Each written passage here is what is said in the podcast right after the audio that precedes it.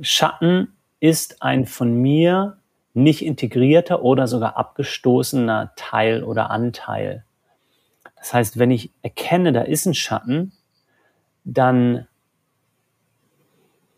geht es nicht darum, wegzulaufen, denn dadurch integriere ich ihn nicht, sondern zu bleiben und zu schauen, wie möchte der integriert werden.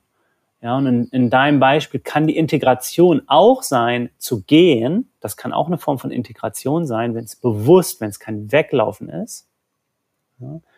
Aber in der Regel ist das so dieses, dieses Grundprinzip von Schattenarbeit, Integration. Zu erkennen, ah, da ist etwas, was ich nicht mag oder nicht sehen kann, was sich nicht gut anfühlt. Und dann zu erkennen, ah, that's me too. Es ist Januar und während ich in Berlin bei 0 Grad in der beheizten Wohnung sitze, genießt mein Mitgründer und guter Freund Nico die warme Sonne auf Bali. Wie in unserem letzten Check-in versprochen, haben wir uns trotz der Distanz zu einer neuen Podcast-Folge verabredet und sprechen über das, was uns beide gerade so bewegt. Im ersten Teil erzähle ich von der Abgabe meines Manuskripts für mein Buch und über die Herausforderungen beim Schreiben. Nico teilt ein paar Anekdoten von seiner Reise nach Australien und den ersten Tagen in Indonesien. Ab Minute 40 etwa sprechen wir über Unlearning, also das bewusste Entlernen von Glaubenssätzen und über den Umgang mit Schatten. Ich erzähle, warum mein Gesangstraining für mich gerade eine gute Ergänzung zu meiner Therapie ist und warum ich nach zehn Jahren Pause wieder angefangen habe zu rappen. Wenn du Lust hast, in unsere Welt einzutauchen, wissen willst, was auf unserer Bucketlist so steht und Nico dabei zuhören magst, wie er Krähen und Raben imitiert, dann ist diese Folge genau die richtige für dich. Ansonsten haben wir uns vorgenommen, beim nächsten Mal auch wieder mehr über Achtsamkeit, unsere Unternehmensgründung und über die Arbeit mit Teams zu berichten. Mein Name ist Daniel Rieber und du hörst auf der Suche nach dem Hier und Jetzt. Put your hands up in the air, put your hands up in, in the, the, air. air. es ist der 18. Januar. Ähm, bei mir ist es gerade 9 Uhr morgens und es sind 0 Grad draußen in Berlin. Nico, wo bist du? Wie warm ist es und wie viel Uhr ist es? Fangfrage. Ähm, ich habe auf jeden Fall ein T-Shirt und eine kurze Hose an. Und mhm. ich vermute mal, es sind so 28 Grad. Und es ist Viertel nach vier nachmittags. Mhm. Und ich bin auf Bali. Das erste Mal so seit elf Jahren. Ja. Ja. Regenzeit und trotzdem großartig. Ja. Ja, wir beide haben jetzt letztes Mal eingecheckt. Ich habe mir gerade nochmal Notiz gemacht. 24. November, also auch schon fast zwei Monate her. Und da hast du angekündigt, dass du nach Australien reist und nach Bali reist und dass wir da eine Folge machen. Und ich freue mich, dass es jetzt endlich soweit gekommen ist. Aber bevor wir über deine ganzen Abenteuer sprechen und auch darüber, was hier in Berlin so passiert ist, lass uns doch noch mal kurz einchecken. Wie kommst du gerade an? Wie geht's dir? Einchecken. Ähm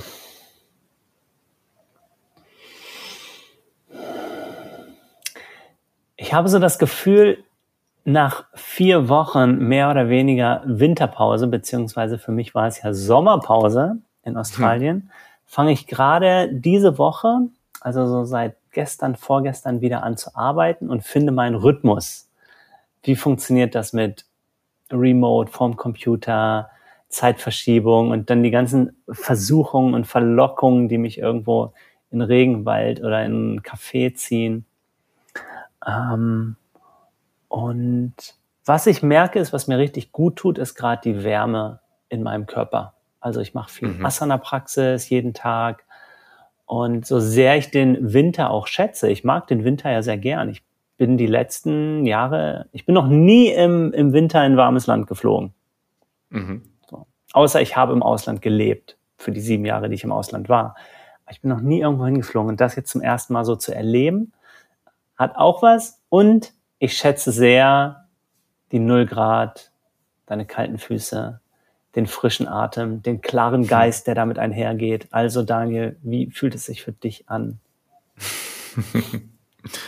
Im Moment noch recht warm. Ich war noch nicht draußen heute. Ähm, ja, ich, ich komme richtig gut an, äh, merke eine, eine, eine, gute positive Stimmung. Und ähm, für mich ist gerade so diese Phase, ich habe das gestern auch kurz erzählt bei unserem Team Kickoff, ähm, die letzten zwei, drei Wochen war ich so voll im Tunnel oder vier Wochen sogar. Es ging so nur um mm. mich, vielleicht noch mm. hier Familie ähm, und vor allen Dingen um das Buch, was ja yes. auch so eine Hyperreflexionsphase war. Und jetzt gerade, äh, Samstag habe ich abgegeben, ähm, seit Montag ist wieder Fokus auf äh, Revolve, Fokus auf Unternehmen, mit denen wir arbeiten, also wieder mehr öffnen, wieder mehr sozial, wieder mehr Input und Austausch. Und ich bin einfach gerade so glücklich, erleichtert und ein bisschen geschafft auch. Ähm, so komme ich an. ja, ich bin auch echt stolz auf dich, Daniel. Ich weiß, dieses Wort Stolz äh, ist äh, vielschichtig konnotiert in der deutschen Sprache und gleichzeitig, ja. ich finde es einfach richtig, richtig, richtig klasse, äh, dass, dass diese Vision, die du hattest, äh, dass du die so umgesetzt und realisiert hast. Und ähm, Mitte Dezember hatten wir von unserem Team unseren Winterzauber Jahresabschluss mhm. Wochenende in Brandenburg und da hast du uns so das letzte Kapitel vorgelesen oder das Nachwort schon fast. Und das war einfach so berührend und das war so authentisch deine Tiefe wieder gespiegelt. Also wir saßen echt äh, in der Gruppe und du hast das erste Mal vor einer mhm. Gruppe was geteilt und daraus vorgelesen aus dem Buch. Es war einfach so schön so zu realisieren, so Input, dranbleiben, Kontinuität und dann fruchtet es auch irgendwann und dann kommt irgendein Prozess, irgendeine Reife, irgendein Zyklus zum Ende. Ja. Es ist schön, dass du das erwähnst, weil das war tatsächlich ein total besonderer Moment für mich. Ähm, es klingt, klingt so ein bisschen absurd, aber ich habe anderthalb Jahre an diesem Buch geschrieben und ich habe auch äh, TestleserInnen gehabt und Leute, mit denen ich mich ausgetauscht habe. Aber aus dem Team und, und du, ihr hattet alle noch gar nichts davon gelesen, obwohl die ganzen Inhalte ja auch viel mit Revolve zu tun haben und viel mit dem, was wir gemeinsam machen jeden Tag. Und dann dieser Moment, wo wir da in diesem schönen, in dieser, in der fast schon Villa in Brandenburg saßen, draußen war es eisig kalt, haben es richtig gemütlich gemacht Mhm. Und äh, dann am ersten Abend habe ich ein Kapitel vorgelesen, äh, von der Angst zur Liebe heißt das. Und äh, hat, hat mich sehr berührt, der Moment. Und ich habe auch mhm. gemerkt, dass da ganz viel Unsicherheit ist bei mir. Ähm, was ist, wenn sie es nicht mögen? Was ist, wenn äh, ja das Team nicht dahinter steht? Das wäre schon, wäre schon schade gewesen. Also ganz besonderer Moment. Und du gehörst übrigens zu den drei Menschen auf dieser Welt, die das bisher gelesen haben, das Buch. Äh, eine andere Person ist meine Lektorin und eine ist Millie, unsere Kollegin, die mich gerade ganz äh, fleißig unterstützt. Ja. Und du hast es gelesen, äh, die erste Hälfte in Australien ne? und dann die zweite Hälfte im Flugzeug nach Bali. Ja.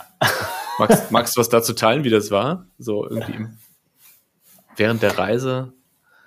Es, es war so viel Vertrautes, Daniel. Ich meine, ich, hm. ich kenne dich. Für mich war nicht viel Neues drin. Das ist ja so eine Mischung aus, aus Positionierung und Konzepten und zu Leadership und Achtsamkeit und dann viel, viel Geschichten auch von dir, aus deinem ja. Leben. Und es war einfach so, als hätte ich das geschrieben, teilweise. Weil deine Weise, wie du, wie du sprichst, wie du erzählst, so ganz klar und, äh, und ja, und dein Ansatz einfach mir so vertraut ist. Und dann dachte ich, ja, ja, kenne ich alles, kenne ich. Also das war einfach so eine Formulierung von dem, was ich, oder eine Bündelung von dem, was ich von dir kenne oder einiges, was ich von dir kenne. Es war einfach so ein Gefühl von sehr vertraut sein. Dann gab es so zwei, drei mhm. Punkte, wo irgendwie, oder vielleicht auch ein paar mehr, wo irgendwie was Neues für mich war. Ich dachte, ah, ja. interessant, da haben wir noch nie drüber gesprochen. Ja. Fällt dir spontan eins ein? Ähm, äh, der, der, der, welchen nehme ich denn mal? Also, ja, zum, du hast, ja, vielleicht ist ein bisschen zu viel gesagt, da haben wir noch nie drüber gesprochen, ja. Ähm, aber so Dinge, die, wo wir vielleicht nicht so ganz äh, auf einer Wellenlinie sind oder es ist nicht unbedingt Teil von Revolve, also zum Beispiel, wo du eine Section hast, wo du so diskutierst, welche, welche Rolle haben Horoskope und was ist die Psychologie dahinter. Mhm. Ähm, und ja, kann das, kann das mich öffnen als, als Mensch, wie ich in der Welt bin, oder kann es auch verengen, ja, wie du das zum Beispiel darstellst. Ähm, ja. ja, das ist, das ist was gewesen, wo ich dachte, ah ja, da haben wir zwar hier und da mal drüber gesprochen, so informell, auch im Team und so im Freundschaftlichen. Und da trotzdem von dir zu hören, ah, okay, so, so stehe ich da geradezu. Und das sind ein paar neue Gedanken, die ich mich auch traue, niederzuschreiben. Mhm. Genau, um das vielleicht gerade einmal einzuordnen. Es geht äh, in dem Kapitel darum, ähm, auch eine wissenschaftliche, psychologische Erklärung, warum Horoskope für viele so zutreffend wirken. Ähm, was nicht heißt, dass es, äh, dass ich nicht in Ordnung damit bin, wenn jemand äh, an Horoskope glaubt oder mit Horoskopen arbeitet, ähm, sondern einfach, dass es, dass man sich bewusst machen darf, dass es psychologische Effekte gibt, ähm, warum Horoskope so gut funktionieren, also warum so geschriebene Texte so sind, dass man sich damit selbst identifiziert und äh, so seine eigene Lebenssituation rein interpretiert. Ja, ja. Es ist mir einfach wichtig, dass, dass man so die beiden Seiten kennt. Ne? Also, dass es das, das Rationale sinnvoll ist, aber auch Grenzen hat, aber auch das ja. emotionale, körperliche sinnvoll ist und Grenzen hat. Und dann das ja, beides in Harmonie zu bringen. Ja, ja, ich glaube, wir könnten da jetzt weiter reingehen. Wie du weißt, ich bin da unentschlossen und einfach vorsichtig, ähm, irgendwelche Statements abzugeben, weil dieser Bereich von mhm. Horoskopen, ähm, Astrologie einfach so komplex ist und in verschiedenen Kulturkreisen existiert, dass ich mich da nicht rantraue. Frage ist dann, weil ich challenge ja auch gerne, ist einfach, was sind die Grundannahmen und die Paradigmen mhm. für die psychologischen Modelle, die mhm. benutzt mhm. werden, um zu beschreiben, weshalb Horoskope funktionieren. Deshalb, wenn wir sagen, ah, das sind bestimmte dominierende psychologische Modelle, die genau auf einer Linearität und Rationalität und Beweisbarkeit von menschlichem Geist basieren. Natürlich sind das dann Beschreibungsmodelle, die was anderes widerspiegeln mhm. oder widerlegen können. Ja? Wenn ich also andere psychologische Grundmodelle, andere Grundannahmen mhm. habe, zum Beispiel sagen wir aus der transpersonalen Psychologie oder so, ja, dann komme ich zu einem ganz anderen Ergebnis. Das heißt, wenn ich einen materialistischen Ansatz benutze, dann widerspricht er sich natürlich mit nicht materialistischen Weltbildern. Aber überhaupt erstmal zu verstehen, dass ich das eine nutze, das eine Weltbild, um das andere Weltbild letztlich auszuhebeln, ja, oder zu werten oder zu erklären, ja, mhm. dabei vergessen wir häufig, dass selbst in dem Weltbild ja, in dem eigenen Ansatz eine, eine, eine starke Verzerrung drin ist oder dass es einfach ein, ein sehr bestimmter Ansatz ist. Also inwiefern reflektiert Forschung die eigenen Paradigmen sozusagen? Da ist es so immer eine Frage, ja. Ja, ja, kann ich gut nachvollziehen, was du meinst, ja. Und bevor wir da jetzt eine zu tiefe philosophische Diskussion ja. gehen, Genau, das ist mir auch wichtig. Also auf der einen Seite die Offenheit, ne, dieses ähm, immer wieder anlernen, immer wieder loslassen von, von Weltbildern und Gedanken ja. und gleichzeitig aber auch ähm, den Kopf nicht abzuschalten. genau, das war die einzige, wo ich, wo ich einfach merke, uh, da würde ich mich nicht rantrauen. Ne, da haben wir auch drüber gesprochen, welchen Mehrwert liefert das und äh, dann hast du mir den, ja. den Flow nochmal ein bisschen klarer gemacht. Da war auch vorher eine Section, die noch nicht fertig war die da eingeleitet hatte, als ich es gelesen habe. Und äh, ich glaube, es ist gut. Mhm. Ist ja auch deins. Soll ja auch, soll ja auch nicht Nikos Buch sein. Ja. Ja, vielleicht, vielleicht um an dem Beispiel nochmal einen kleinen Einblick zu geben. Ähm, ich habe tatsächlich für dieses Kapitel mir äh, Feedback eingeholt von zwei Personen, die beide mit Horoskopen arbeiten, weil es mir wichtig war, dass sie sich nicht ähm, auf den Schlips getreten, sagt man so schön in der Wo kommt das eigentlich her? Sprache. ja. Ähm, ja, wo kommt das eigentlich her? Äh, also nicht, nicht bewertet fühlen. Und habe von den beiden positives Feedback bekommen. Genauso habe ich auch äh, mit unserer geschätzten Kollegin äh, Luisa Elsig, mit der ich auch schon mal einen Podcast gemacht habe, über das Thema Diversity mhm. gesprochen und wie kann ich ähm, diskriminierungssensibel mhm. schreiben. Und da sind tatsächlich auch ein paar Stellen gewesen, äh, wo es mir beim Schreiben nicht bewusst war und wo ich mich für sehr reflektiert und sehr hm. progressiv gehalten habe und dann aber durch ihre Perspektive nochmal gelernt habe, dass ich da auch äh, einen blanken Fleck habe und auch ähm, mhm. was nicht gesehen habe.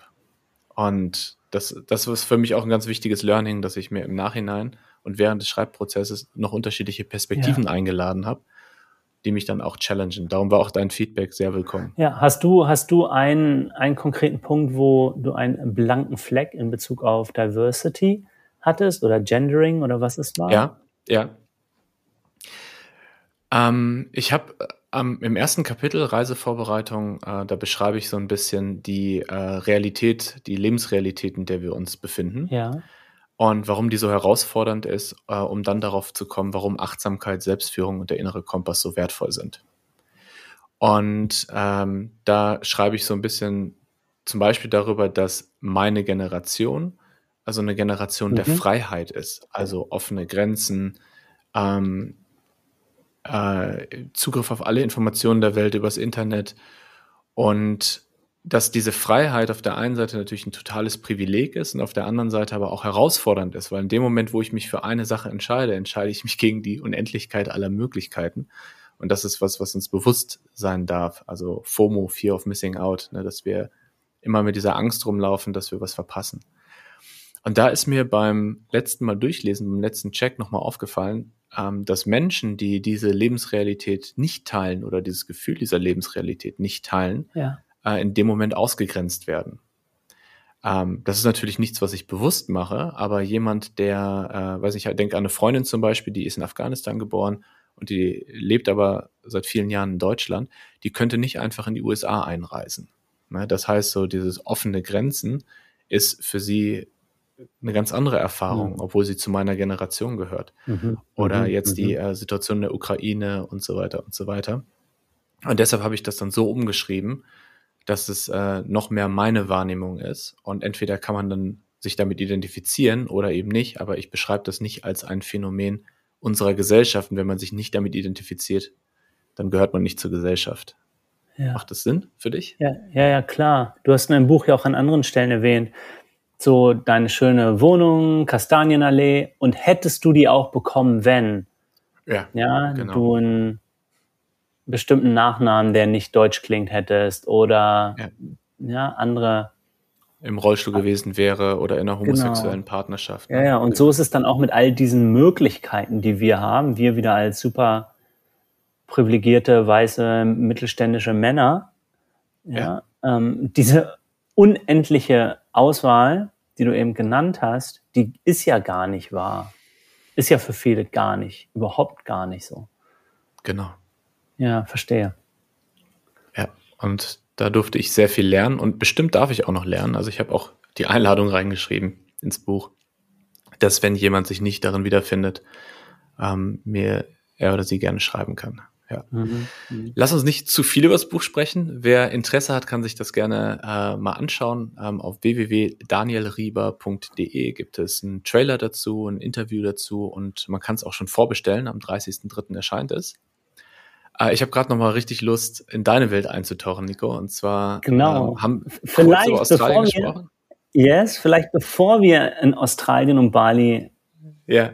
äh, springen, ein kleiner Cliffhanger. Ich arbeite ja auch gerade an einem Buch. Aha. Das kommt im Februar 2024 raus. Aber Manuskriptabgabe ist in sieben Wochen. Und da bin ich einer von, einer von drei Autoren. Da erzähle ich nächstes Mal was rüber. Es geht um Achtsamkeit, es geht um Kunst, mhm. es geht um Museen und es geht um Spiel. Und es ist ein richtig internationales Projekt. Ja, mit Super, Australien, Deutschland und USA. Ja, ja, ja. So, und jetzt, sorry. Dann kommen wir mal zu Australien. Und zwar, was mich vor allen Dingen interessiert ist, du hast ja schon erzählt eben, du hast sieben Jahre in Australien gelebt. Mhm. Das war ja wirklich für dich äh, so eine Heimat. Und mhm. ähm, warst dann viele Jahre wieder in Deutschland, Zwischenstopp noch in den USA. Wie ist es für dich gewesen, wieder zurückzukommen? War das vertraut? War es komisch? War es wie so in so ein anderes Leben eintauchen, so zurück in die Zukunft? Es war, danke für die Frage, Daniel. Es war so, da war ein kleiner Gecko im Hintergrund. Ich weiß nicht, ob der Ich habe es gehört, ja, ist. Ja, ja. ähm, ja, also ich war seit acht Jahren nicht mehr dort, nachdem ich fast sieben Jahre in Sydney gelebt hatte. Mhm. Und die ersten zwei Wochen habe ich mit meiner Family, meine Schwester lebt seit zwölf Jahren in Melbourne und meine Mutter und Schwester sind auch aus Deutschland gekommen. Also ein Family Reunion in Australien gehabt. Äh, die ersten zwei Wochen in Melbourne waren okay, die waren nicht so emotional. Da habe ich einfach so viel Wiedererkennung gehabt, wie die Geschäfte aussehen und die Farben und die Gerüche und die am ersten hm. Morgen gleich die Magpies, die ganz bestimmte Morgengeräusche machen, also so die lokalen Elstern sozusagen. Ähm, und dann bin ich nach zwei Wochen mit der Family, bin ich nach Sydney und das war so emotional. Ich war die ersten yeah. 48 Stunden war ich so präsent, so kontemplativ präsent. Ich war einfach nur komplett leer und habe alles aufgesogen und es hat sich angefühlt, als wäre ich nicht weg gewesen. Es war unglaublich. Ich kannte die ganzen mhm. Straßen mhm. noch und die Geschäfte und mir ist aufgefallen, wo Veränderungen waren und teilweise Pflanzen und Bäume wieder erkannt und raufgeklettert und es war einfach so krass vertraut und ich habe auch eine wirklich tiefe Verbindung mit diesem Land. Das ist ja so richtig archaisch alt und Steine hm. und Meer und bunte Vögel und Riesenmonsterblätter hm. und und Monsterspinnen. Ja, das war einfach Monsterspinnen. Ja, wir haben auch Schlangen gesehen und Wombats und meine Lieblingsvögel, die Yellowtail Black Cockatoos. Und ich habe mich mit Raben unterhalten. Oh, oh, machen so, machen so tiefe, so, so tiefe Geräusche. So. Bei uns in Deutschland gibt es ja irgendwie wenig Raben. Das sind ja alles Krähen in Berlin. Mhm. auch viele Raben hier in Australien und in Wie machen die Krähen in Berlin? Kannst du das auch mal nachmachen?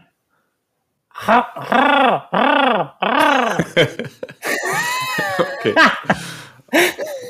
Wie heißt es nochmal, wenn man Experte für Vogel ist? Expertin? Orn Ornithologe vielleicht. Oh, glaube, Aber es ja, gibt ja. bestimmt noch einen äh, Sonderbegriff für Menschen, die perfekt die, die Klänge und ähm, Gesänge von Vögeln nachmachen können. Mhm. Ja. Scharlatane zum Beispiel. Weiß ich nicht. Oder irgendwelche, die sich versuchen, in die Vogelreihen einzureihen, so wie ich das manchmal mache. Mhm. Ich unterhalte mich ja mit den ganzen Krähen und Raben die ganze Zeit. Die sind ja so, die haben so eine Intelligenz wie drei- bis siebenjährige ne? Menschen. Also man kann mit denen schon sprechen wie mit Kleinkindern. Ja. So, okay, back to the question. Ja, es war, war einfach intensiv, in Sydney zu sein. Ich habe ganz viele alte Orte besucht, äh, die Häuser, wo ich gelebt habe, Freunde getroffen, ganz ausgewählt und bin einfach ganz viel zu Fuß gegangen. Und Bucketlist, ich habe eine kurze Bucketlist in meinem Leben. Ich glaube, wir haben mhm. uns irgendwo hier im Podcast auch schon mal über Bucketlist unterhalten. Bin mir gerade nicht sicher. Ja. Bei mir stehen ja nur so fünf Sachen auf der Bucketlist und eine davon war einmal in Sydney, Vaucluse ist so eine Halbinsel, wo ich gelebt habe die ersten drei Jahre, so meinen alten Lauftrack abzulaufen. Das sind so zehn Kilometer und das ist wirklich an der Küste lang, äh, durch den Dschungel, an so einem Meeresstück mhm. vorbei. Es ist einfach so und kaum Straße. Es ist echt, du bist in der City mehr oder weniger und es ist einfach Nature. Und da bin ich äh, zu Fuß rumgelaufen. Äh, es war einen, einen ganzen Tag und habe hier und da angehalten und ein Ritual gemacht und meditiert und ja, waren zehn Stunden oder so, die ich unterwegs war. Und das war so intensiv, einfach in diesem Moment, wow, ich mache es jetzt, ich erlebe es wirklich jetzt gerade, wo ich die letzten acht Jahre davon geträumt habe, wow, einmal zurück und diesen Track ablaufen, abgehen. Mm, und in nice. dem Moment dann zu sein und es zu realisieren, es war super intensiv.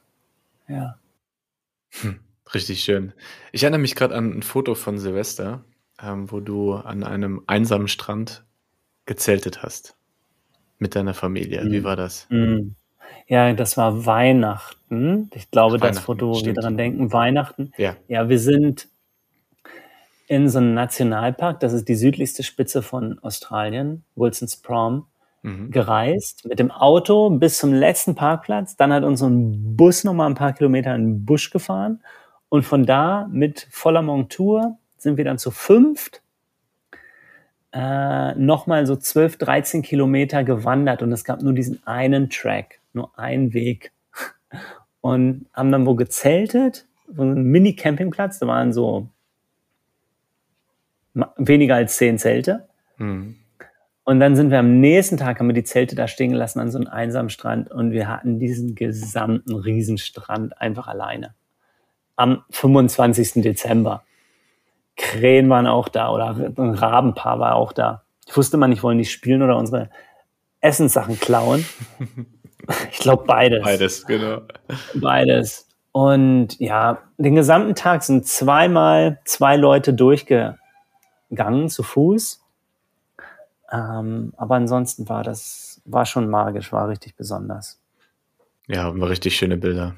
Ja. ja, ja. Hast du, Daniel, irgendeinen Ort oder irgendein Erlebnis, was vorher auf deiner Bucketlist stand oder irgendwas, wo du von geträumt hast? Und auf einmal war es dann wirklich so? Also es kann natürlich Reisen sein, aber es kann auch irgendwas ganz anderes sein. Mhm. Du, kommt dir da gerade was? Und wie hat sich das angefühlt? Ich glaube, wir haben über das Thema noch nicht gesprochen. Ähm, vielleicht haben wir mal zu zweit irgendwie beim Spaziergang oder so über sowas geredet. Und ich habe tatsächlich vor ein paar Tagen mit meiner Frau darüber gesprochen, ähm, dass ich gar keine Bucketlist mehr habe. Also vielleicht für diejenigen, die äh, den Begriff nicht kennen, Bucketlist ist eine Liste mit Dingen, die man sich vornimmt, bevor man irgendwann äh, das Zeitliche segnet. Und ähm, ich habe tatsächlich mit, ich glaube, an, Anfang 20, Mitte 20 meine Liste gemacht mit zehn Dingen und äh, habe fast alle davon in den nächsten Jahren direkt abgecheckt. Eine Sache davon war, ich wollte ähm, nach New York und ich habe dann vier Wochen in New York äh, so einen Sprachkurs gemacht, so mit Mitte 20. Das war für mich auf jeden Fall ein echter Traum, weil New York ist so eine großartige mhm. Stadt. Und dann nicht nur für drei, vier Tage dort zu sein und die ganze Zeit im Kopf zu haben, dass man wieder abreist, sondern einfach zu wissen, äh, ich bin jetzt hier für ein paar Wochen. Und ich erinnere mich gleich gerade an so einen Moment, ähm, da war da so eine, so eine Prom, also wir, wir haben an so einer Schule Sprachunterricht gehabt und haben dann auch eine Klasse gehabt. Und dann zum Abschluss gab es einen Prom äh, auf einem Boot mit Blick auf. Also so ein Abschlussball yes. für diejenigen, die den Begriff nicht kennen. Also mit Blick auf äh, Manhattan, die Insel, ne? so vom Boot. Wow. Ähm, und dann ähm, ähm, ja, war, war da auch so eine, so eine Geschichte mit einer Frau, die so, so kitschig war wie aus so einem Hollywood-Teenie-Film. Und ich dachte so einen Moment, wow, ich komme gerade vor wie in so einem Film. und äh, das ist schon, schon eine schöne Erinnerung. Und eine andere Sache auf meiner Bucketlist ist Trommelwirbel ein eigenes Buch schreiben. Und ich bin jetzt gerade tatsächlich so bei dem Gedanken, wenn ich auch mal eine Bucketliste mache, was würde ich draufschreiben? Und ich tendiere dazu, ja. Sachen draufzuschreiben, wo ich weiß, dass ich sie auch machen werde. Äh, vielleicht mal was draufschreiben, wo ich selber total unsicher bin, ob das jemals stattfinden wird. Irgendwas ganz Großes oder ganz, ganz Abgefahrenes. Ganz Wildes. Ja. Wow. Ey, dann teile ich mal noch zwei Dinge, die bei mir auf meiner sehr kurzen Bucketlist stehen. Mhm. Das eine ist, irgendwann einen sechsmonatiges Silent Retreat zu machen. Ja, wow. Ja, ja. Also ein paar Monate. Und das zweite ist, als Schneeflocke von den Wolken über so einen Wald abzuschneiden. Das ist eine großartige Habe ich schon ewig. Das steht, das steht schon 15 Jahre bestimmt auf meiner Bucketlist. Aber manche Dinge brauchen vielleicht auch länger. Ich sehe gerade drei Möglichkeiten, wie du das erreichen kannst. Die eine Möglichkeit ist ganz, ganz, ganz, ganz tiefe Meditation.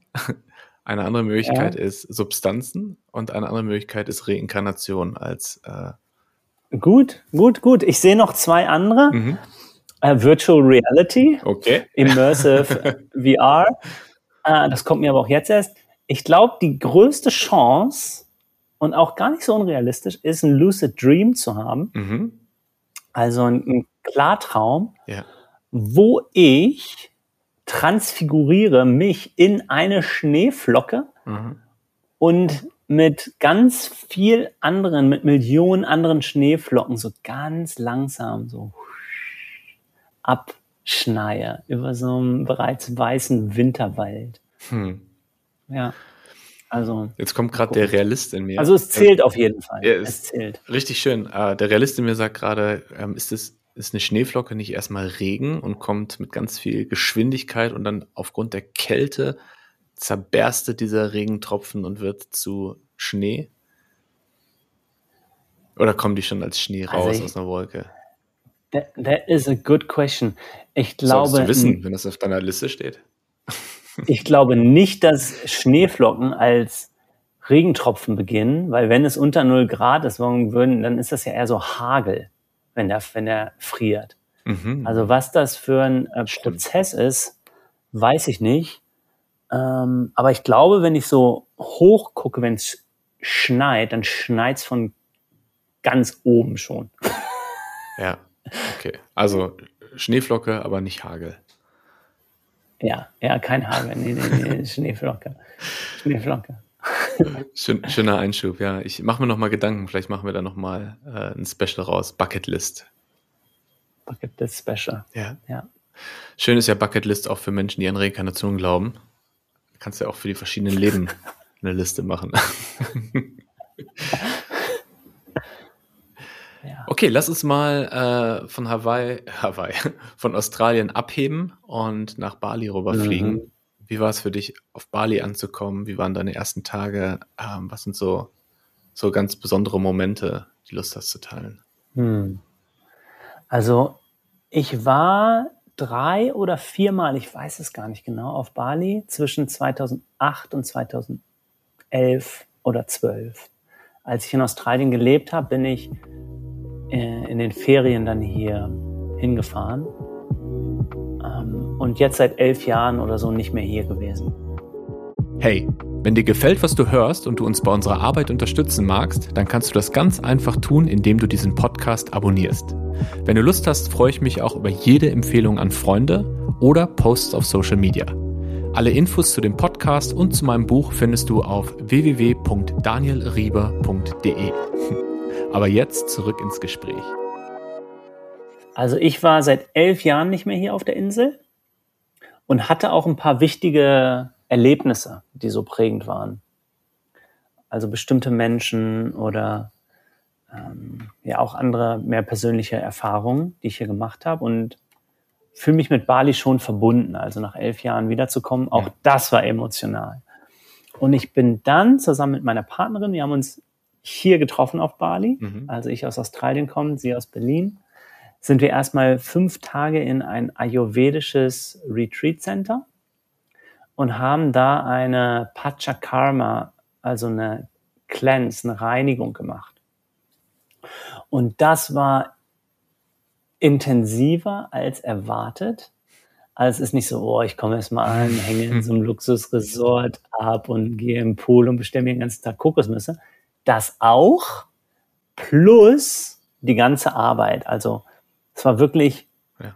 innere Reinigung von Rizinusöl trinken über ganz bestimmte Ernährung, äh, wir hatten einen individuellen äh, ayurvedischen Arzt oder Ärztin, die uns beraten hat, die eine Anamnese gemacht hat und dann ganz genau geschaut hat, welche, welche Behandlungen, welche Treatments bekommen wir jeden Tag, was für eine Art von Massagen bekommen wir. Und diese ganzen Massagen, das ist auch schon echt anstrengend hm. gewesen. Also jeden ich. Tag, wir haben, wir haben erst, wir haben nach dem Frühstück haben wir immer eine vierhändige ayurvedische Massage kriegt und die massieren mit Ghee. Mhm. Ghee ist ja so gereinigtes Butterfett, ne, was man so zum Kochen sonst benutzt. War alles voll Ghee die ganze Zeit. Wir waren die ganze Zeit in Ghee getränkt. Von Kopfmassagen über, über, es war alles mit Ghee einfach. Und das war irgendwie auch schon ganz schön anstrengend. Und nach fünf Tagen dachte ich so, jetzt reicht's. Mhm. Jetzt reicht's auch genug massiert. Ähm, Talking ja, aber der, der Ort war, der Ort, Ja, ja, ja. Sorry. Der Ort war schon, war schon echt magisch. Das war echt schon so ein, so ein High-End Ayurvedic Spa und so eine Mischung aus, ja, natürlich ist es indisch, deshalb auch Hindu. Bali ist ja auch hinduistisch.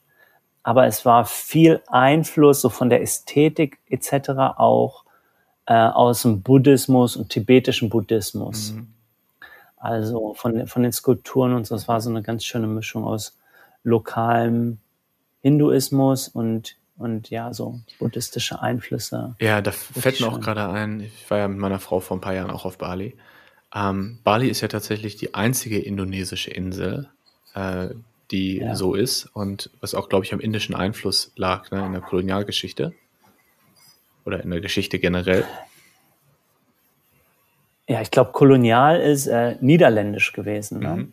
Also das war die Kolonialbesetzung hier. Dann weiß ich, kann ich es gerade nicht mehr genau zusammenbringen. Auf jeden Fall gibt es eine enge muss, Verbindung muss noch zu früher sein. Ja. Oder ja, ja, muss ja muss früher sein. sein ja, genau. Gut, dass du mal sagst, ja. Und äh, wo ich gerade dran denken muss, äh, nicht so ein schönes Thema, aber äh, wenn wir jetzt nach rauszoomen nach Indonesien, ähm, hatten wir auch drüber gesprochen im Dezember. Oh, du ahnst weiß, schon was, was ne? ja, dass äh, ja. die Entscheidung, dass in Indonesien ähm, unehelicher Sex strafbar ist. Ah. Ja, ja. Und was das für einen Impact hat ja. einfach auf das Leben, äh, auf ähm, ja, das hat uns beide sehr traurig gemacht, ne? Ja, das hat mich echt so 48 Stunden, so zwei Tage hat mich das richtig traurig gemacht. Ich bin sonst so, wenn mhm. Nachrichten kommen rund um die Welt, dann gibt es bei mir häufig so ein Shutdown-Response. Natürlich kann ich auch empathisch oder compassionate sein, aber diese Meldung hat mich aus irgendeinem Grund so, ich weiß gar nicht, so ähm, traurig gemacht. Mhm.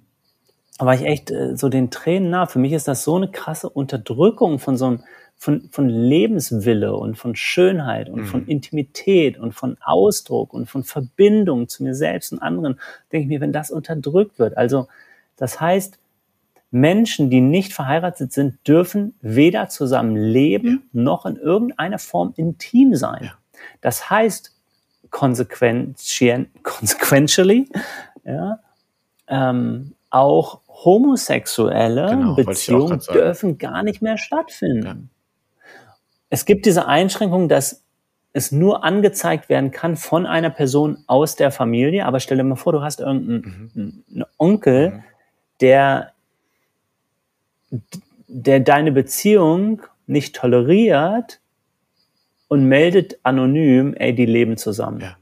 Ja. Ich weiß überhaupt nicht, wie das möglich ist. Eigentlich dürften meine Partnerin und ich nicht nach Indonesien kommen und intim hier sein, mhm. weil wir nicht verheiratet sind. Ja. Das gilt also auch für Touristen. Ja. Das ist crazy. Wirklich crazy. So, manchmal macht die Welt oder Bereiche der Welt ein paar Schritte nach vorne und dann wieder ein paar Schritte zurück oder sogar in, in mittelalterliche Verhältnisse zurück, ja. Ja, nicht so ein schönes ja. Thema, aber vielleicht auch ganz gut, dem hier auch nochmal Raum zu geben für diejenigen, die das noch nicht mitbekommen haben. Ähm, aber das ist jetzt wahrscheinlich für euch gerade gar nicht präsent, weil Bali einfach auch Natürlich eine ganz andere Welt innerhalb von Indonesien ist und ihr ja auch dort mehr in der, Komplett andere Welt, mehr in der ja. Tourismus-Bubble seid. Ne? Ja, ja. Und äh, in, in Bali zu sein, ist natürlich auch immer eine Frage, was ist mein Ecological Imprint hier, mein Footprint? Ja. ja also Grundwasserspiegel, der sinkt mhm. in Bali, Pollution-Problem, ähm, der Gap zwischen Arm und Reich, all diese, diese Probleme, die hier sind, die ich natürlich verstärke, weil ich Tourist bin. Also wie kann ich versuchen, so einen geringen Impact oder Imprint wie möglich zu haben? Wie kann ich demütig sein? Wie kann ich, wie kann ich hier sein? Respektvoll im Wissen, dass ich der Insel nicht unbedingt Gutes tue. Ja. ja, weil eigentlich ist die überfordert hat nicht das Abwassersystem, das äh, Recycling-System oder überhaupt irgendein Müllsystem. Ja, wie, ist, wie ist das möglich? Und dann meinen Frieden damit zu finden. Wir waren, ähm, als wir auf Bali waren, auch auf den Gili-Inseln, Gili-Gili, mhm. und äh, die ja wunder wunderschön aussehen, gerade auf Fotos. Und ich weiß noch, wie unfassbar traurig mich das gemacht hat. Ähm, und ich war ja auch Teil des Problems, genau wie du es gerade auch beschreibst. Ne? Also ja, ich war ja nicht ein unabhängiger Beobachter. Aber mich hat das so traurig gemacht auf so vielen Ebenen. Also ein Moment war, als wir verstanden haben, dass deren Abfallsystem so funktioniert, dass alle Abfälle in die Mitte der Insel gebracht und verbrannt werden. Das heißt, jeden Tag gab es ein großes Feuer. Ähm, was mich traurig gemacht hat, war, du gehst am Strand vorbei und du siehst, der ganze Strand ist voll mit Plastikmüll nur immer da, wo ein Ressort ja. ist, ist es super sauber, weil die jeden Morgen reinigen. Und dann, du hast echt das Gefühl, du gehst dann so über so eine Müllhalde spazieren. Dann der Moment, ähm, war zum ersten Mal im Leben tauchen und wie tot die ganzen Korallen waren. Und dann hat uns jemand erzählt, dass mm. sie ähm, da viel mit mm. Dynamit fischen, tatsächlich die Einheimischen oder die dort Aha. leben. Und dass dadurch ganz viele ähm, Korallen auch nochmal zerstört werden und so weiter und so weiter. Die Liste lässt sich lang durchführen. Ja, Unterm ja, Strich ja, ist einfach, die Insel ist nicht dafür gemacht, dass Tausende von Touristen dort jeden Tag anreisen. Und trotzdem tun wir es, ne? Ja, ja. Hm. Ja, ja. Ohne uns zu verstricken in, in all, all den äh, schädlichen Verhaltensweisen. Ich meine, auch wenn du in Berlin bist, ne, mhm. Welcher Müll wird ins Ausland transportiert ja. von Deutschland? Ja, ja? und all, all diese Fragen. So Afrika als die Müllhalde Europas und, und ähm, dieses Jahr, wir bekommen so wenig mit, was so passiert. Und ja. dann ein erster Schritt ist es erstmal anzuerkennen und nicht zu leugnen und dann auch aktiv zu gucken, okay, kann ich mein Verhalten ein bisschen was ändern? Oder wie finde ich Frieden damit? Ja. Ich habe, äh, kleiner Einschub, ähm, das, das Buch Unlearning Patriarchy, was ich sehr empfehlen kann. Ähm, da war ich im Dezember auch äh, mit Steffi zusammen bei einer Lesung hier in Berlin. Und da sind ganz, ganz viele tolle mhm. Autorinnen, die äh, über ganz viele Perspektiven schreiben, wie wir das Patriarchat verlernen können. Und ein Punkt, den fand ich total spannend und da äh, musste ich gerade dran denken, und zwar, was heißt eigentlich Unlearning? Und da gibt es eine schöne Definition am Anfang oder einen Definitionsversuch. Unlearning bedeutet auf der einen Seite, die jetzige Realität wirklich zu verstehen, also ein Problembewusstsein zu entwickeln, wirklich äh, sehr, sehr achtsam, sehr offen äh, damit umzugehen, was gerade passiert, wie die Dynamiken sind, wo die Schattenseiten sind. Und parallel dazu eine Vision, eine ähm, Utopie entwickeln, wie könnte eine andere Welt aussehen. Ähm, mhm. Das heißt also, um bewusst zu verlernen, brauchst du auf der einen Seite ein Bewusstsein dafür, was du verlernen möchtest. Und du brauchst aber auch ein Bewusstsein dafür, was an dessen Stelle kommen soll. Und ich glaube, dass dieses Wort ja. Unlearning uns noch die nächsten Jahre begleiten wird, ähm, weil das ganz viel, ganz viel Wahrheit in sich hat oder ganz viel Schönheit. Ja, ja. Eine alternative Übersetzung, die ich bevorzuge, ist nicht Verlernen, mhm. sogar, sondern Entlernen. Mhm. Ja, das es geht nämlich um die Entleerung. Also auch im Zen spricht man viel von Unlearning. Mhm. Ja, oder in anderen spirituellen Bewegungen. Es geht nicht um das Verlernen und Entlernen beinhaltet also dieses Bewusstsein von, von Loslassen yes. und von einem nächsten Evolutionsschritt sozusagen. Also das, was du eben beschrieben hast, steckt da dann noch mit drin. Nicht von A zu B rüberwechseln, ja, sondern Frieden mit A finden ja. und verstehen, es steht der nächste Schritt an. Ja. Und das dann loslassen, also Konditionierung loslassen ist eher entlernen, entleeren. Ähm, ja. Ja. Ich denke gerade noch an äh, Ken Wilber, der äh, auch eine, eine schöne ähm, Philosophie oder einen schönen Gedanken dazu hat, wenn er über Transzendenz spricht dann sagt er, im ersten Schritt geht es darum, sich zu de-identifizieren. Also, mhm. oder der erste Schritt ist Awareness, erstmal wahrnehmen, was da ist. Dann der mhm. zweite Schritt ist die Identifikation, also ich bin nicht das, ne, ich bin nicht ausschließlich das. Und dann der dritte Schritt ist Integration. Also warum war das auch wichtig? Ähm, wie kann ich das integrieren? Wie kann das trotzdem Teil bleiben? Also nicht etwas einfach verschließen oder wegwerfen, sondern erstmal bewusst machen, sich davon sich nicht damit identifizieren und dann es integrieren. Ich weiß nicht, ob du das Modell auch kennst, ob der ähm, so kenne ich das nicht von Ken Wilber.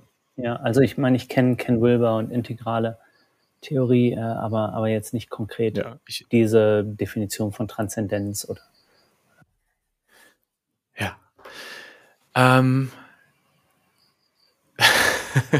Tja.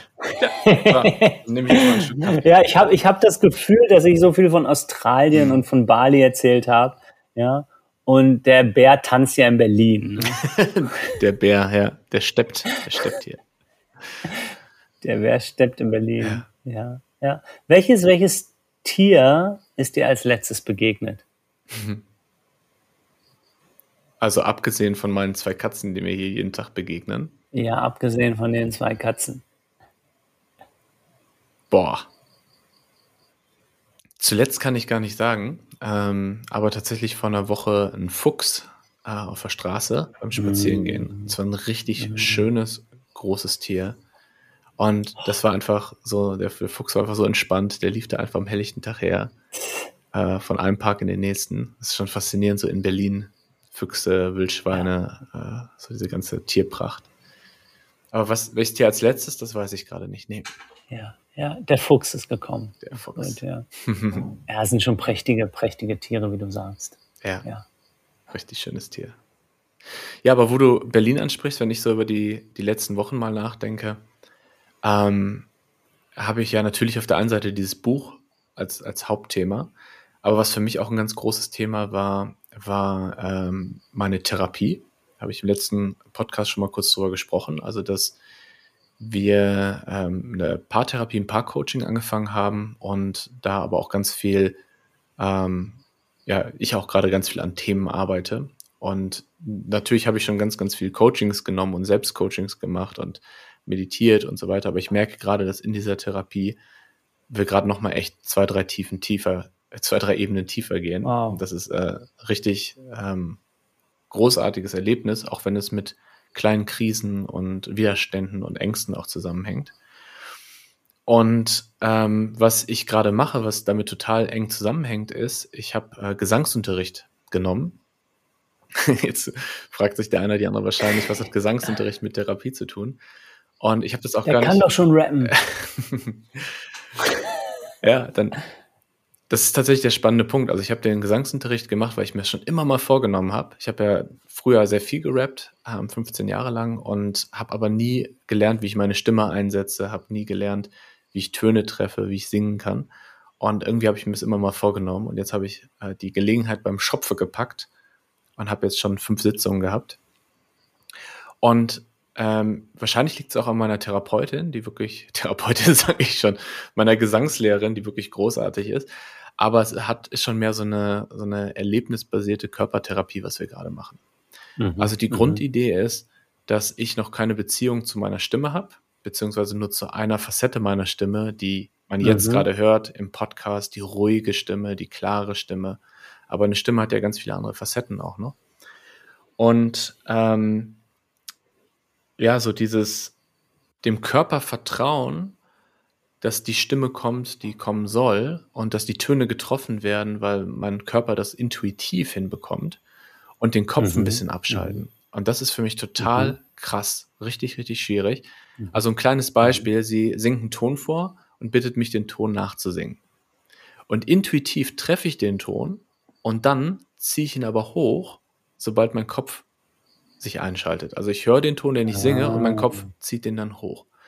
Das heißt, also einen von ganz, ganz vielen Aspekten ist, dass sie mir immer Übungen mhm. gibt zur Ablenkung, sodass mein, mein Kopf mit was anderem beschäftigt ist, während mein Körper einfach singt. Und das ist für mich gerade so ein ganz, ganz tiefes Thema. Also Vertrauen, äh, eine vertrauensvolle, liebenswürdige Beziehung zu meinem Körper und meinen Emotionen, äh, auch wenn ich sie nicht immer verstehe.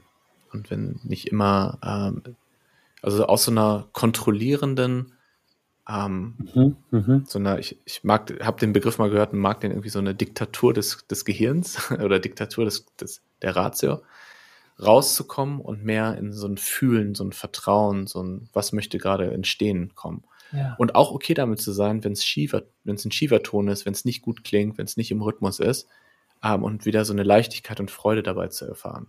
Das heißt also parallel zu dieser Therapie mache ich gerade einen Gesangsunterricht, der auch eine erlebnisbasierte Körpertherapie für mich ist. Ja, cool. Hört, hört sich super spannend an. Also was passiert mit meiner Stimme, mhm. wenn ich dich richtig verstanden habe? Vor allem gesungen, mhm. Gesangsstimme, wenn der Kopf nicht kontrolliert. Ja. Wenn du sagst, sie lenkt dich sogar ab und dann, ah, was passiert? Wow, da ist ein Eigenleben oder irgendein Potenzial, was ich sonst unterdrücken würde oder wo ich einfach keinen Zugang zu habe. Ja. Ah, ja, super spannend. Und durch sie lerne das, ich. Das ist ja auch genau, ja. ja. Durch sie lerne ich. Das ist genau das Gegenteil, was wir, was lernst du? Durch sie lerne ich gerade auch ähm, so diese, also wie viel man sehen kann äh, und hören kann ähm, über eine Persönlichkeit. Also wir kennen das ja als Coaches, dass wenn jemand in einen Raum reinkommt und sich zu einem setzt, dass man an der Körperhaltung, an der Gestik, an der Mimik ganz, ganz viel ablesen kann über die Person und über den Moment. Und durch sie lerne ich gerade, dass die Stimme, ne, nur wenn du jemanden hörst, so viel über dich verrät. Und verrät jetzt mhm. äh, nicht im negativen Sinn. Also du kannst so viel lernen mhm. über die Stimme. Also spricht jemand mhm. aus dem Bauch oder eher äh, aus der Brust oder eher noch höher. Ähm, hat man, äh, ist man angespannt, macht man den Mund weit auf. Ich bin zum Beispiel jemand, der seinen Mund nicht weit aufmacht und habe jetzt so mehrere Übungen, um meinen Kiefer zu entspannen und äh, zu dehnen und zu öffnen. Hallo. Genau, genau so. Ähm, sie hat, es hat zum Beispiel ein lustiger Moment fällt mir gerade ein. Sie hat gesagt, mach mal deinen Mund auf und ich habe den Mund dann aufgemacht wie so eine, wie so äh, Ernie und Bert, also so den Kopf nach oben. Damit habe ich natürlich sofort meinen Hals zugemacht und konnte nicht mehr singen. Genau so. Und äh, ah. dann hat sie gesagt, äh, stell dir mal ah. vor, wie es ist, einen Apfel zu essen. Äh, und dann machst du natürlich die ganz, das ganze Gesicht geht auf und ne, so die, die Haut auch und die ganze Mimik und die, sieht, man sieht die Zähne. Ne? Das ist so anders, als wenn ich sonst den Mund aufmache. Aber das ist der natürliche Reflex. Und das so wieder ist auch wieder Stichwort Unlearning, ne? also zu, zu verlernen, was sich irgendwie verkopft durch mhm. irgendwas, was ich glaube, in der Gesellschaft gelernt zu haben, wie man seinen Mund öffnet, wieder zu verlernen und zu gucken, was ist die Natürlichkeit des Mundes. Des Mundes, des Kiefers, der, ja. der, des Mundöffnungsprozesses. Ja. Kannst du singen, Nico? Was würden wir wohl jetzt sprechen? Ähm, mhm. Ja, was heißt, kann ich singen? Jeder kann singen. Du meinst, äh, wie klar ich Töne treffe oder wie sehr ich meinen Kopf ausschalten kann, während ich singe? ja. Aber ja, ich singe manchmal auf dem Fahrrad in Berlin. Mhm. Äh, vor allem, wenn es richtig kalt ist oder was ich total gern mache, und ich glaube, da ist dann auch nicht mehr viel Kopf involviert, wenn ich mal auf dem Fahrrad nass werde und es ist nicht gerade bitterwinterlich kalt, mhm. sondern eher Sommerregen und ich bin klitschepatsche nass. Das passiert vielleicht so zwei, dreimal im Jahr, weil ich komplett unerwartet nass geworden bin oder es regnet. Und dann singe ich so gerne auf dem Fahrrad im Regen. Mm. Lauthals raus, weil der Regen ist so laut, ich kann da quasi schreien. Uh, das mache ich manchmal. Da singe ich zum Beispiel gerne. Auf dem Fahrrad. Ähm, ja. Mhm. Und manchmal, wenn ich so einen Ohrwurm einfach habe, dann singe ich oder chante ich. Für, übers Yoga habe ich viel gechantet, auch mal jahrelang. Jeden Tag. Ja. Also da, da ist eine Verbindung. Und da geht es letztlich ja auch darum, den Kopf auszuschalten. Kommt ein bisschen drauf an, was die Intention ist und was das für ein, für ein Mantra ist.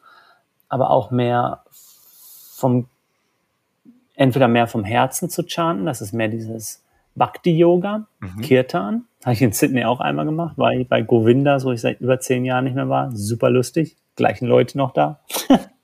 selben Leute. Ähm, und ja, ähm, ja, das ist so ein Zugang. Und auf dem Fahrrad Ohrwürmer, das ist so mein Singen. Und als ich 11, 12, 10, 11, 12, 13 war, war ich in so einem Kinder-Jugendchor. Das wusste ich auch noch nicht von dir. So ein christlicher Kirchenchor, ja. ja. Gib mir mal noch so ein paar Gesangssessions und dann chanten wir mal zusammen. Sehr gerne. Ja, und äh, du hast eben schon angesprochen. Zwei Falafel. Dann gehen wir in den Laden und weiß nicht, kriegen wir irgendwie hin. Wie, wie, wie du von Schanten auf zwei Falafel kommst, ist mir jetzt ein Rätsel. Aber ich äh, nehme das mal so hin. Ja, wenn wir zusammen losziehen, Daniel, mhm. dann gehen wir einfach in den Laden und weiß nicht, singen einfach. Wie komme ich von Chanten auf zwei Falafel? I don't know. Irgendwelche Connections, ich dachte. Ja, Mal ja. gucken, was passiert. Du hast wahrscheinlich daran gedacht, dass wenn wir uns treffen, gerade bei dir in deiner Hut, dass äh, wir dann essen wir immer meistens was. Falafel essen. Das heißt, du verbindest mit mir Falafel. Weil sonst isst du die nie Offensichtlich, ja. Und essen. Und Essen bestellen. Ja. Ja. Ich wollte gerade noch kurz darauf eingehen. Äh, du hast eben gesagt, dass ich ja gerappt habe. Ich habe ja auch erzählt, dass ich 15 Jahre gerappt habe, ohne Ahnung von meiner Stimme zu haben. Und ich habe dann mit 30 damals, als ich nach Berlin gezogen bin, so einen harten Cut gemacht und gesagt, ich habe nichts mehr damit zu tun. Das war irgendwie so ein Jugendding und äh, gab so mehrere Gründe, weshalb ich aufgehört habe. Und vor ein paar Jahren habe ich wieder angefangen, ein bisschen äh, Beats zu bauen und ein bisschen mich damit wieder zu beschäftigen. Und jetzt, ich glaube tatsächlich auch durch die Therapie, aber auch, weil ich manchmal eine Abwechslung brauchte von meinem Buch und dem Achtsamkeitsgerede, äh, äh, habe ich tatsächlich wieder angefangen zu rappen. Und es macht mir gerade richtig, richtig, richtig Spaß. Ähm, ohne Intention, ohne irgendein Ziel, äh, einfach nur, weil es mir gerade Freude macht. War tatsächlich auch im Studio vor zwei Wochen. Und Ähm, ich habe mal, ich habe natürlich mehrere Sachen rausgebracht, aber ich habe eine EP rausgebracht, so ein Fünf-Track-Album. Ähm, Sieben Meilenstiefel hieß die. Und die habe ich mir vor einem Monat wieder angehört und zum ersten Mal seit zehn Jahren fand ich die wieder gut. Also ich fand die zehn Jahre lang wollte ich damit nichts zu tun wow. haben, habe niemand davon erzählt. Und auf einmal habe ich wieder das Gefühl, hey, das war, war gar nicht so schlecht und habe wieder auch mehr eine Beziehung zu dem, zu meinem mhm. älteren Ich oder meinem jüngeren Ich mhm. in dem mhm. Fall. Mhm. Ähm, und die äh, habe ich gerade auf YouTube geladen und werde das hier auch in den Show Notes verlinken. Also wer Lust hat, mal was von mir zu hören, gerne reinspringen, äh, im Hinterkopf behalten. Es war noch eine andere Zeit, zwölf Jahre vorbei. Und ähm, ja, ich, äh, wenn ich jetzt heute was machen würde, mache, ist es, glaube ich, noch mal ein bisschen was anderes. Aber ich freue mich einfach wieder so eine Beziehung zu dieser Zeit zu haben, die ja richtig, richtig wichtig für mich war. Es war für mich 15 Jahre äh, mein Herz. Ja, yo. Ja, damals ging es noch um Bielefeld Ghetto und, äh, und Geld und. Ja, du kennst mich, du kennst mich. all die wichtigen Dinge im Leben. Ja. ja. Für die uns Achtsamkeit so blind machen. Vielleicht ein schönes Beispiel für äh, Integration und äh, integrale Transzendenz. Ähm, so dieses, eine Zeit lang dachte ich, das bin ich. Ich bin Hip-Hop. Ich bin jemand, der rappt. Und dann gab es so eine Phase, wo ich gemerkt habe, dass es mir auch nicht gut tut, wo auch so negative Aspekte sind, wo auch Schatten sind. Ähm, und dann habe ich mich davon aber so komplett, äh, ich will damit nichts zu tun haben, was auch einfach nicht gesund ist, weil es ist ja ein wichtiger Bestandteil in meinem Leben und habe das einfach so ausradiert, so in so eine Box gepackt und in den Keller, nicht nur bildlich, sondern auch tatsächlich. Ähm, und einfach gesagt, das, das bin ich nicht. Und was jetzt, was ich jetzt gerade mache, ist, dass ja. ich mich damit nochmal beschäftige und es integriere. Also ich bin nicht nur das, aber das gehört ja. auch zu mir. Das ist auch ein Teil von mir. Und ich glaube, ja. dass ich das über die letzten 40 Jahre auch äh, nicht gesund gemacht habe, dass ich immer mit in so eine neue Lebensphase gegangen bin, indem ich die alte Lebensphase abgelegt habe statt sie zu integrieren. Mhm, mh. Vielleicht ist das ein greifbares Beispiel. Mhm, ja. ja, ja, das ist ja auch so das Grundprinzip von C.G. Jungs Schatten und Integration. Ja. Also Schatten ist ein von mir nicht integrierter oder sogar abgestoßener Teil oder Anteil. Das heißt, wenn ich erkenne, da ist ein Schatten, dann geht es nicht darum, wegzulaufen, Mhm. Denn dadurch integriere ich ihn nicht, sondern zu bleiben und zu schauen, wie möchte der integriert werden. Mhm. Ja, und in, in deinem Beispiel kann die Integration auch sein, zu gehen. Das kann auch eine Form von Integration sein, wenn es bewusst, wenn es kein Weglaufen ist. Ja. Aber in der Regel ist das so dieses, dieses Grundprinzip von Schattenarbeit, Integration. Zu erkennen, ah, da ist etwas, was ich nicht mag mhm. oder nicht sehen kann, was sich nicht gut anfühlt und dann zu erkennen, ah, that's me too. Mhm. Das bin auch ich. Wie kann ich das integrieren? Harmonisieren, akzeptieren, umarmen, auflösen. Ja. Der Hip-Hopper in mir sagt gerade Word. yes. Yes. Nico hat mir richtig, richtig Spaß gemacht, mit dir einzuchecken. Habe ja gestern schon gesagt, als wir ähm, unser ja. Weekly hatten, dass ich es einfach immer so zu schätzen weiß, wenn wir eine Stunde haben ohne Agenda, wo wir über das sprechen können, was wir jetzt gerade beschäftigt. Und jetzt, wo wir uns gerade auch nicht in Person sehen, und du bist ja noch für vier Wochen mhm. dort. Ja, ne? Ja, knapp vier. Knapp vier ja. Wochen. Ja. Ähm, magst du noch mal kurz einen Ausblick geben? Was, was hast du die nächsten vier Wochen vor? Was, was hast du dir vorgenommen? Also, du hast ja auch gesagt, dass es für dich so ein bisschen Experiment ist. Ja, den ganzen Tag drin sitzen und arbeiten. und wenn es regnet, in Regen rausgehen und laut singen. Äh, wir planen eine Reise rund um die Insel. Ja.